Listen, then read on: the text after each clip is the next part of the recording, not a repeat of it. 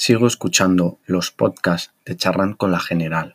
y como veo que hay mucho odio en esta sociedad, me gustaría leer otro trozo de otro poema que se titula Es la clave para poder poner un poco de armonía en este día de hoy. Y dice así,